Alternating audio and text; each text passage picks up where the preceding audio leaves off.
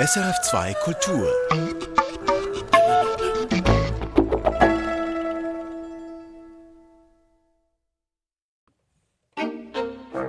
Das Frühstück mit Clara Buntin. Ich bin so gerne hier im Schweizer Rundfunkradio drin. Merkt ja keiner, dass ich ungewaschen bin. Meine Füße stinken schon seit einem Jahr, so wie mein Haar.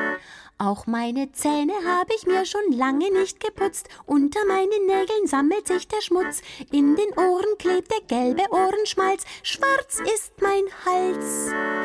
Im Radio darf man schlampig sein, schaut ja keiner rein. Wer sieht schon meine Strähnen im Gesicht? Das Haar ungekämmt, schmutzig ist mein Hemd, sieht man im Radio nicht. Im Radio darf man schlampig sein, das ist jetzt vorbei. Anständig, schön und sauber werde ich sein. Leider ist jetzt Schluss, weil ich aufhören muss. Jetzt werde ich sauber sein. Das Frühstück.